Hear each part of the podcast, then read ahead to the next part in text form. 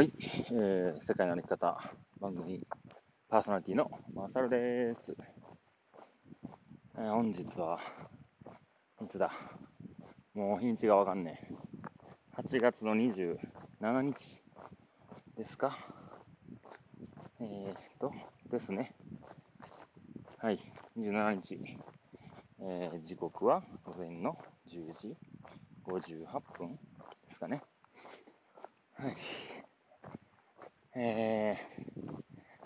ー、前回の宇部君の配信、えー、業務連絡等々チェックいたしました。えー、いつ撮りましょうね？9月の、いつが土曜日だ？もう2日とかっすよね。うん。終わったら連絡します。で、えー、ちょっと今回、えー、まあ、前回もそうですけど、僕のただの暇つぶしに付き合ってくださいっていう感じの回です。で、宇部君もね、言ってましたけど、やっぱ音声配信って、まあ、どっかこう、取り繕わない、まあ、素の、うん、まあ、発信方法っていうようなことを言ったと思うんですけど、まさにそんな話を今日したいんですよ。ちょっと何日か前から振り返るとですね、まあ、北アルプスのことについて、ざっくり振り返っていきますと、えー、っとですね、松本に着く前、八ヶ岳が終わり、立科歩いて、そこから、まあ、ロードをね、諏訪湖、諏訪湖の方から、えー、ずっと、えー、松本までロードを歩いていくっていうのが、まあ、気温がね、まあ、暴力的なタイミングもありますし、そういうのもあって、なんとか山をつないでいけないかなっていう話に、まあ、えっ、ー、と、古物田は、え、茅野市で泊めてもらった友人のお宅でですね、えー、話してると、霧ヶ峰、え、車山、まあ、あの辺りをつないでいけば結構気持ちいいんじゃないかっていう話なんですね。で、まあ、その、えー、泊めてもらったえー、まあ、氏家夫妻のお家からもですね、八ヶ岳が、まあ、全部見れて、で、その霧ヶ峰とか車山、結構笹が多い、まあ、山なんですかね。湿地も多くて、まあ、すごいなだらかでね、優しそうな山だったので、まあ、天気もいい予報だったんでね、そこ歩こうとしてて、まあ、まさに歩いたら、まあ、何も見えずですね、えー、山頂付近は、えー、ガス、ガス、ガスと。で、えー、そこのね、八伏山ってとこだったかな。もう松本まで、えー、下山で2時間ぐらいあれば着くかなってところで、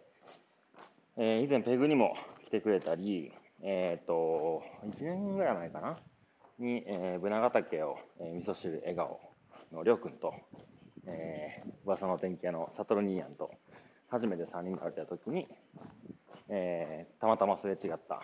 平子場くん。まあ、僕はコバって呼んでるんですけど、まあ、コバがその後、えー、ペグにも来てくれて、開店祝いもしてくれてとか、まあ、年は僕の、えー、何個下だ、6個、7個ぐらい下なんですけど、まあ、途中ちょっと合流させてもらっていいですかってことで、その八伏山で合流することになってたんですね。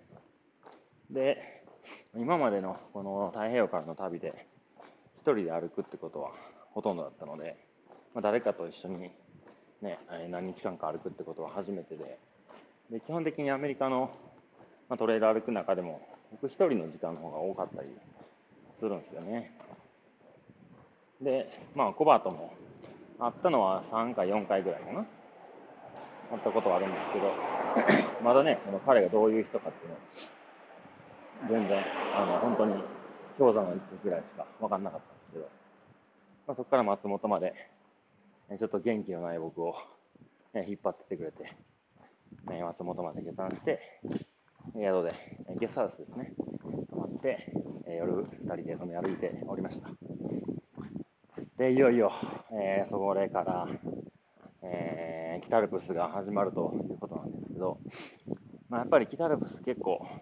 でかいんで、でかいというか長いんでね、まあ、予定では、え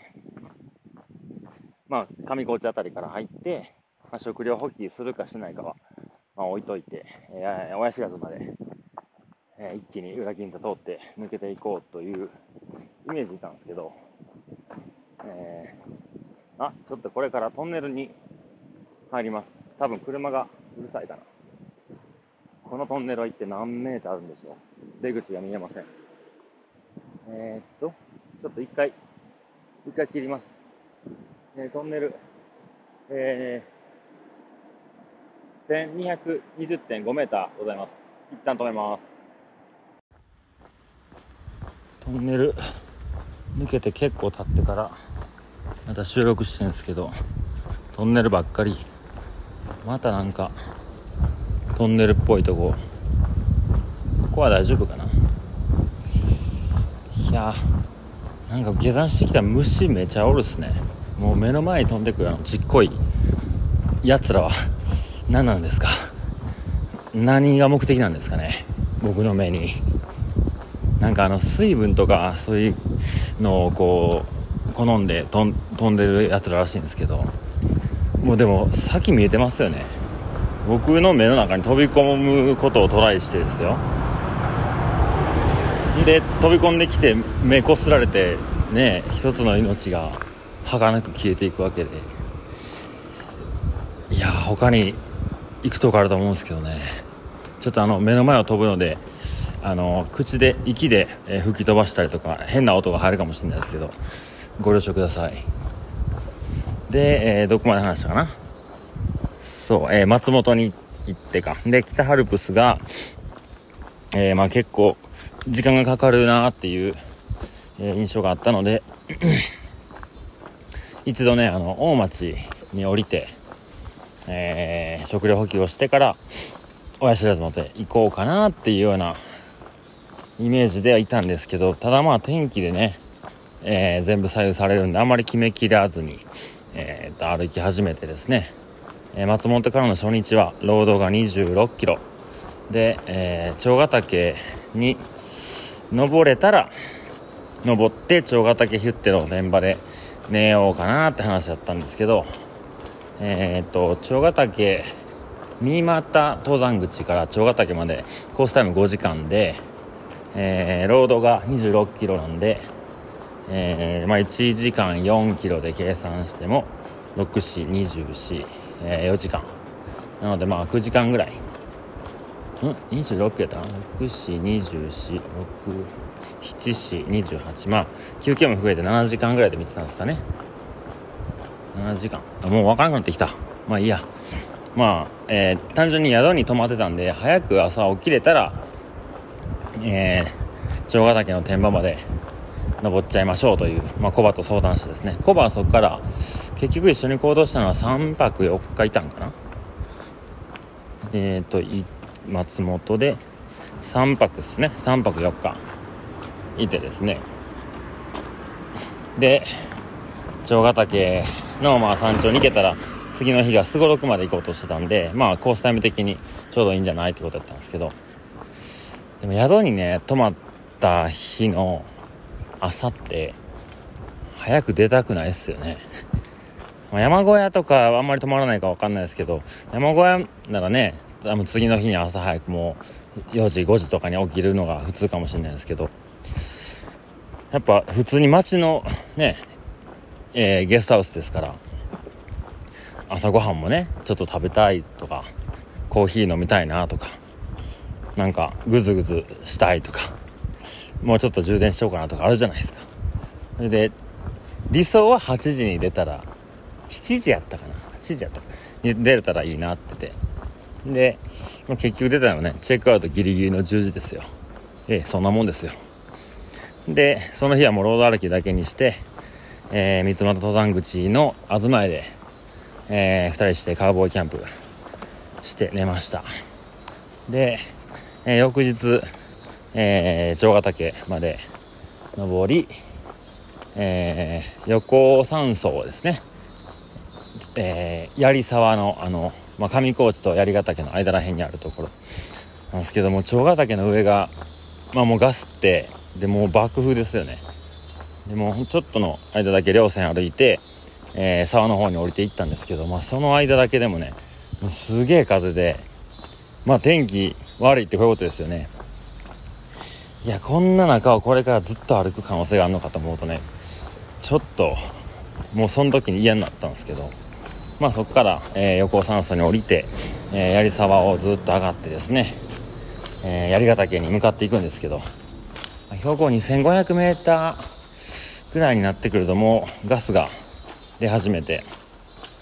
で標高上がればね、えー、風を止めてる周りの山がないのでまあ直撃で、えー、結構風も強くなってきてもう槍の型と言われるところまで行ったんですけども槍槍すら見えない。もうどこに何があるのかも分かんないぐらい、えー、ガスと風で雨も降ってきてましたね。はい。でまあコバと一緒になんとか、えー、登ってからすごろく小屋まで、まあ、テンテント泊のねイメージだったんでまあすごろくまで行かなきゃいけなかったんですけどそこがねコースタイム5時間。でえー、っと槍に着いたのは何時だったかな。ちょっと忘れたんですけどえー、っと多分2時2時前とか2時2時半ぐらいに着いたんかな。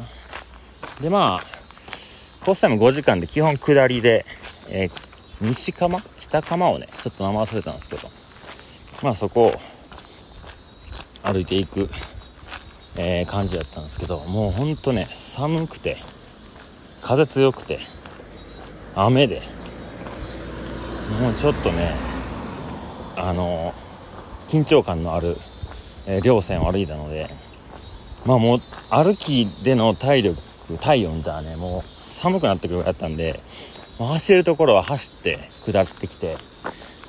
でもほんまもうコバとこう離れたら離れるほどガスでお互いのあれがね姿が見えなくなるんで、まあ、見える距離ぐらいを保ちながら、えー、なんとか槍について、えー、コースタイム5時間ぐらいやったところが2時間ぐらいで終わったんですかね。でなんとかついて、えー、そこの、えー、まごろくのですねつろくで働かれてる方が、えー、大樹さんって方なんですけど僕がね、えーとまあ、大阪の方で、えペグのえー、オープンしてから来てくれた方で本当に最近山始めたばっかりですごい山にはまってでこうやって働くことにしたんですって言って一度ねお店に来てくれた方なんですけどまあせっかくやし会いたいなと思って、まあ、その方に、えー、会うためにすごろくに転泊しに行ったような感じです。でもうねまあ大樹さんともお会いできて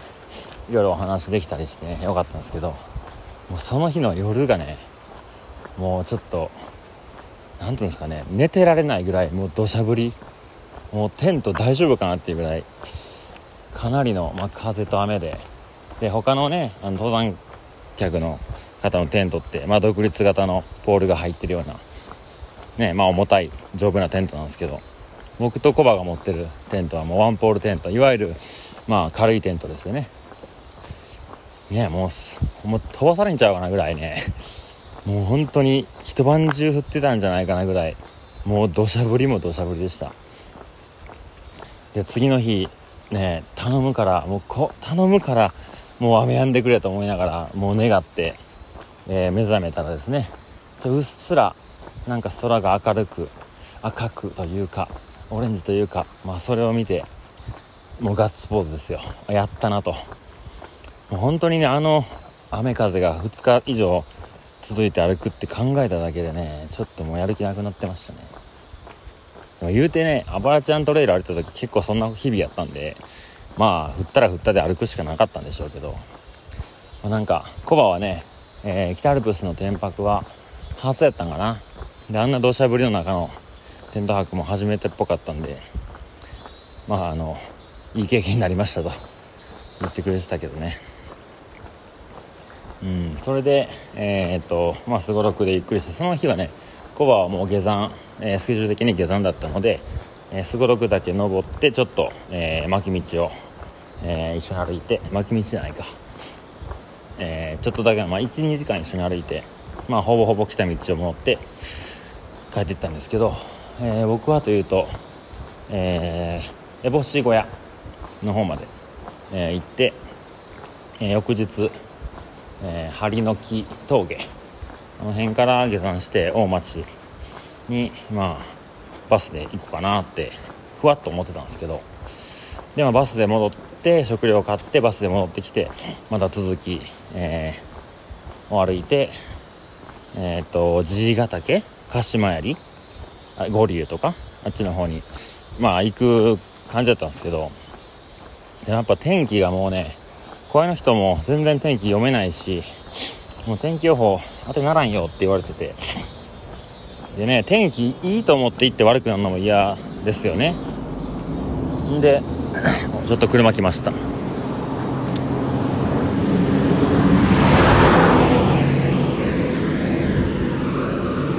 で天気が悪いと思って入んの嫌じゃないですか。で天気悪いと思って入って晴れるかもしらんとかいうそんなね奇跡的ななんか望みにかけて山行くの嫌やし。っていうことをねまあ電波が入る時に天気よく見てたんですけどあんま良くないんですよね。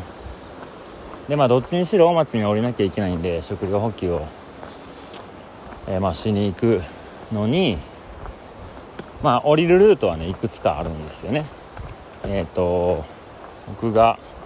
今日の朝に出た烏帽子小屋からえっ、と高瀬ダムに降りるルートともうちょっと北上してから七倉ダムだったかな？に降りるルート。であとは、まあ、さっき言ったように針の木峠から、えー、降りて扇沢から大町へっていう、まあ、3ルートあって。でまあ朝起きてね雲かかってますよ。ガスはなかったけど。でいろいろ調べたらまあ天気悪くなる可能性の方が高い稜線を歩く意味ある？ってなってて。でえっ、ー、とコバとね別れてからの昨日の一日のハイキング結構稜線抜けてたんですよね天気良くて。でどこ通ったかな？えっ、ー、とえっ、ー、ともう名前が多すぎて分かんないですけど。あ虫。えー、ちょっともう忘れました。裏銀座通ってきましたね、え、野口五郎とか、え、水晶の方横の水晶小屋通ったり野口五郎通ってって感じですかね。でほんとねずっと天気まあガス抜けたり、え、抜けなかったりでまあまあ結構綺麗なあれやったんですけど全然ね人が歩いてなくてまああれでしょうね。その天気悪いし平日やしっていうのもあってあんま登山者いなかったんですけどなんかね結構飽き飽きたんですよね。稜線歩き。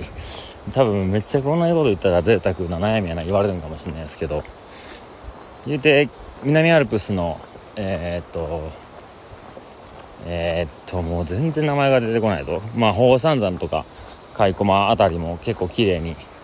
えー、天気がいいところ歩けて。で八ヶ岳もまあガスりはしましたけど一番メインのところを歩いた、えー、赤岳から青年小屋からえー、こん名前多いな。えっ、ー、と高見小屋か。は結構まあ景色も綺麗やったんで。あもうほんと最近稜線ばっか歩いてるなと思ってね。稜線か上りかロードかみたいな。でちょっとねなんか飽きたんすよね。ロードロードじゃないわ。稜線歩いて。なんか天気いいなとか。おびっくりした猿や。びっくりした。もういきなり。うわびっくりした。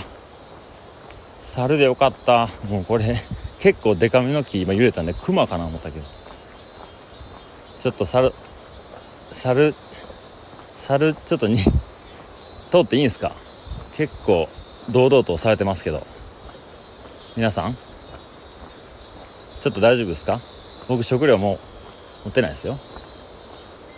通りますよ僕。通りますよ。いいんですね。あなんかボスザルみたいなやつがちょっと反対側通ろう。すげえなもうこっちすら見てない。やめてよ。もう今目を合わせないように歩いております。走ってきた。嫌やな。うう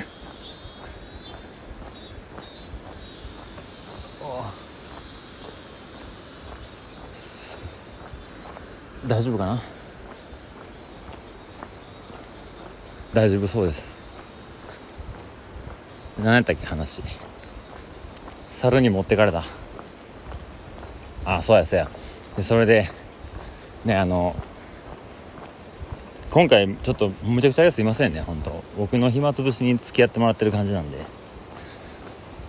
でえー、扇沢とか大町に降りて帰ってくると決めてるならバスで降りてバスで帰ってくりゃ、えー、まあ、歩いて一つなぎにできるわけですよ。でも帰ってこないならバスで行っちゃまたバスで戻ってきてロードを下るっていうよくわかんないルートになっちゃうんですよね。なので結構ね僕の中で悩みどころだったんですよ。そのもちろん、もともと組んでたルートで歩けた方がね気持ちよかったでしょうし、まあ、北アルプス全山重走って言えるじゃないですか。でもう一個のルートがちょっと上がってきたのが大町に降りて、えー、まあ実際今も大町に歩いて降りてるんでもう北アルプスには行かないんですけど潮の道っていうのが松本から糸魚川までつながってまして、まあ、昔ね塩とかを運んだえー、道として使われてた、まあ、鼓動ですね。っていうのがあるのを思い出して、まあ、そっちつないでいくのもありかっていう、まあ、決着をつけたんですけど自分の中で。でもですよその答えを出すまでねなんかね北アルプス全山重走したかったなっていうのと、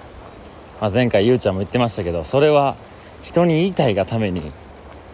ね全山重走したよって言いたいがために歩きたがってるのかそれとも本当に僕がそこを歩きたいのかとか旅の終わり方は親知らずじゃないといけなかったのかとかっていうことをね本当にこう歩きながら考えててで例えばですよもうやっぱ北アルプス行きませんってなって、まあ、今回みたいに、えまあ、歩道を歩いて潮の道を歩いてゴールしたとしてねめちゃめちゃ北アルプスの、えー、上の方の天気がめちゃめちゃ良くなったりとかする可能性もあるわけで